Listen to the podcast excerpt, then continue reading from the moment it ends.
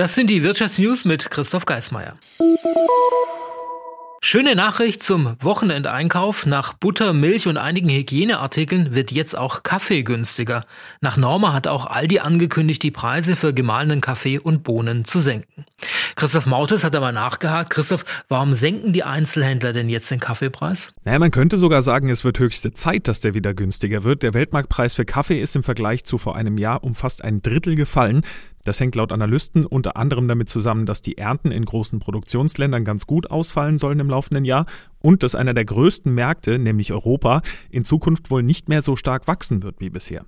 Schon im Oktober letztes Jahr ist der Preis für Kaffee am Weltmarkt zusammengebrochen und hat sich seitdem auch nur leicht erholt. Fünf Monate später scheint das jetzt auch im deutschen Handel angekommen zu sein. Aldi und Norma haben die Preise für gemahlenen Kaffee und ganze Bohnen schon gesenkt, teilweise um bis zu 20 Prozent. Edeka, Kaufland, Rewe, Penny und Netto haben angekündigt, bald nachzuziehen. Vielen Dank, Christoph. Wie gefährlich ist China? Das fragen sich immer mehr Leute. Selbst viele, die zu Hause einen Staubsaugerroboter haben, fürchten überwacht zu werden. Nach der Ballonspionageaffäre zwischen den USA und China gibt es Unruhe. Dabei zeigt sich, China wird immer mächtiger. So ist die Abhängigkeit der deutschen Wirtschaft gegenüber Peking so groß wie nie. Das geht aus einer aktuellen Studie des Instituts der deutschen Wirtschaft, kurz IW, hervor. Mehr dazu von Ruth Kirchner. Einerseits legten die Importe aus China 2022 um 33 Prozent gegenüber dem Vorjahr zu. Andererseits aber exportierten deutsche Firmen im gleichen Zeitraum nur drei Prozent mehr in die Volksrepublik. Das warnende Fazit des IW, Deutschland mache sich zunehmend abhängiger von China. Die Zahlen seien Alarmsignale, so IW-Experte Jürgen Mattes wörtlich. Der Außenhandel mit China entwickele sich mit voller Kraft in die falsche Richtung. Die Abhängigkeit von Importen Importen aus China sei für Deutschland ein geopolitisches Risiko. Im Falle eines Konflikts um Taiwan etwa wäre die deutsche Wirtschaft erpressbar. Sie müsse daher Wege finden, sich von China zu emanzipieren, betont Mattes. Puh, Valentinstag kommt bald, nächsten Dienstag. Mir ist das viel zu kitschig, deshalb fällt das bei uns aus. Viele mögen den Valentinstag aber und wollen was schenken.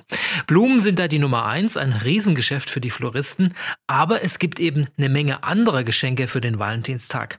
Jutta Kaiser hat sich für uns mal im Netz umgeschaut, was da angeboten wird. Jutta, was empfiehlst du? Das ist natürlich Geschmackssache. Was ist noch schön? Wo fängt der Kitsch an? Auf meiner Suche im Internet bin ich jedenfalls auf einige interessante Sachen gestoßen. Was mir ganz gut gefallen hat, das sind die Liebesäpfel. Das sind ganz normale Äpfel, aber mit Wunschbotschaft in die Schale gelasert. Zum Beispiel ein Herz und die Namen der Verliebten. Das ist was Praktisches, was Süßes und trotzdem mal was anderes. Wer es etwas extravaganter mag, da wäre vielleicht der Rosenbär eine Idee. Das ist quasi ein Teddybär aus Rosen, allerdings aus künstlichen. Kann man sich dann als Deko hinstellen, wer es mag? Das sticht auf jeden Fall ins Auge. Genauso wie Liebestattoos. Man könnte auch sagen Abziehbilder, also diese Dinger, die es sonst für Kinder gibt, die man sich auf die Haut kleben und wieder abwaschen kann. Das gibt es auch für Erwachsene und den Valentinstag zum Selbstgestalten. Also man lädt ein Foto von sich oder ein Pärchenbild hoch und stellt zum Beispiel zwei Herzchen dazu. Dann kriegt man die Abziehbilder zugeschickt und kann sie verschenken. Vielen Dank, Jutta. Und das war die Wirtschaftsnews für euch zusammengestellt vom SWR. Ja, und die Wirtschaftsnews, die gibt's hier zweimal am Tag und sonntags klären wir eure Fragen. Bis dahin, schönes Wochenende.